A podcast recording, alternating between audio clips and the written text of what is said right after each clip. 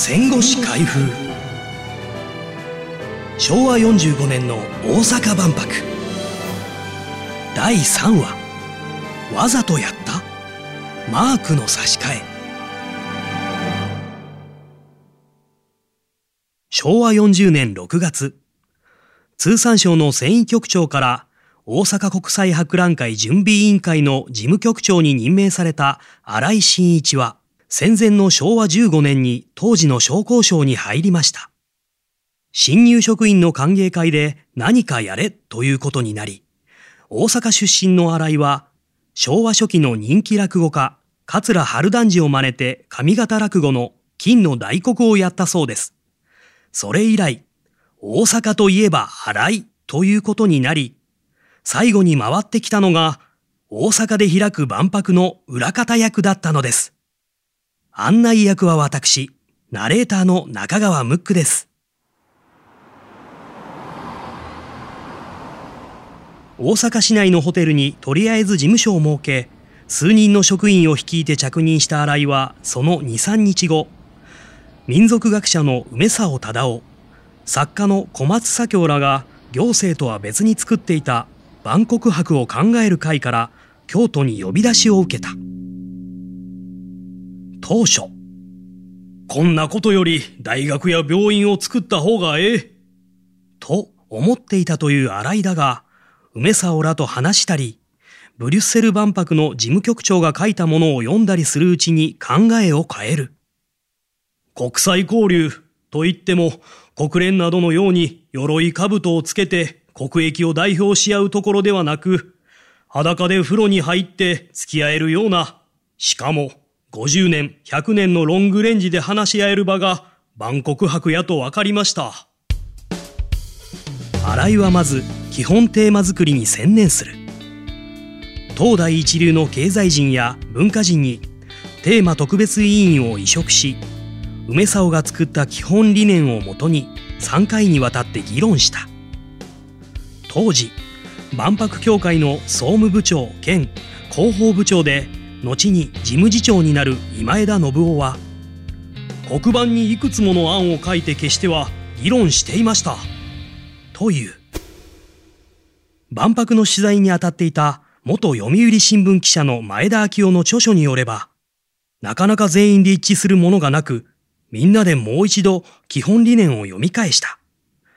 すると委員の一人であるジャーナリストの松方三郎が言わんとするのは調和と進歩なんだよね。と発言した。副委員長の京都大学教授桑原武雄が、今、何とおっしゃったと聞いた。調和と進歩ですよ。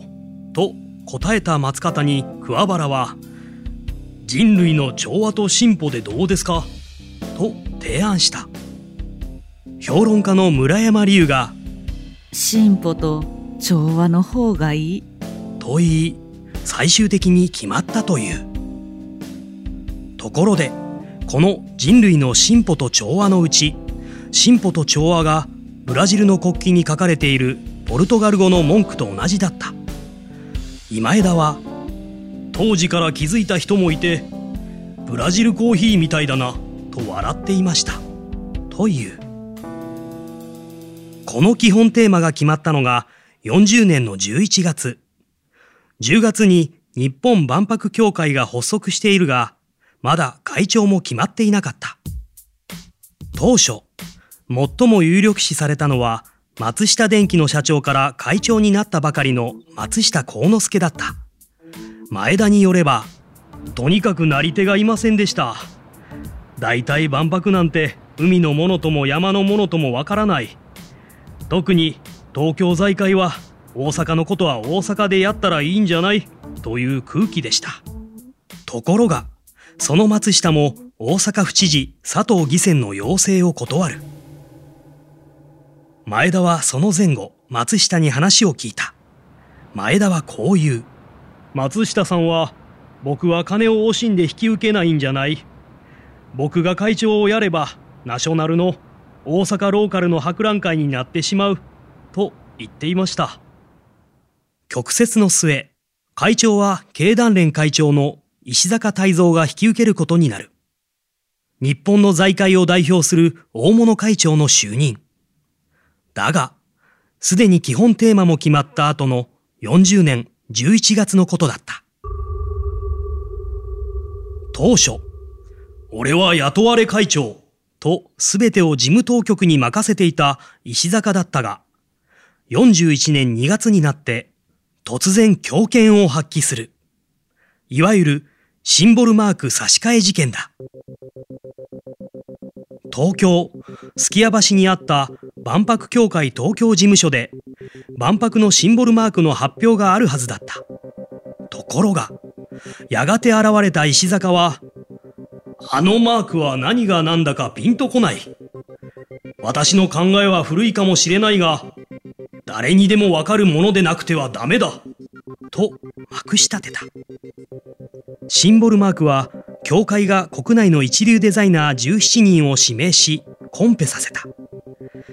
デザイン評論家として著名な勝見勝を委員長とする審査委員会で、福岡市のデザイナーの作品に決めた。そのシンボルマークは、上に一つの円、下に鉄アレイのようにくっついた二つの円が配置された。上の円は日本を象徴する日の丸。下の二つの円は東西世界や対立する人間同士が手を取り合う様子を表現していた。理事会に諮ったのだが、石坂一人の反対で潰れてしまった。結局、コンペをやり直し、4月の審査会で桜の花びらをかたどった新たなデザインが正式にシンボルマークに決まった。後に新井が事務総長を更迭されるきっかけになったとの見方もある。通産省で初代のデザイン課長を務め、自らも絵筆を取る祭人でもある新井は、その後も、あれは勝美さんのような一流の評論家らが選んだ作品。どうして石坂さんは拒否したのかな？と、腑に落ちない様子だった。ただ、その一方で、こんなことも言う。それでもあの事件は新聞も大きく扱って、マスコミもあれ以来万博に注目するようになりました石坂さんひょっとしたらわざとあんなことをしたのかもしれません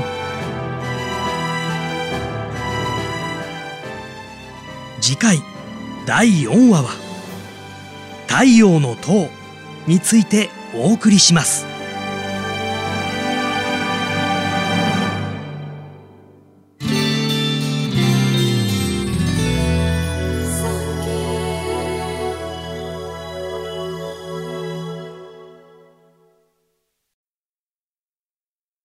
産経新聞社がお届けする戦後史開封。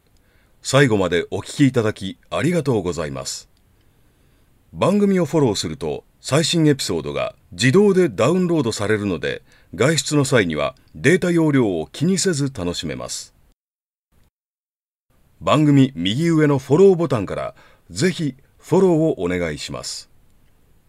また Apple Podcast では高評価とレビューをお待ちしております。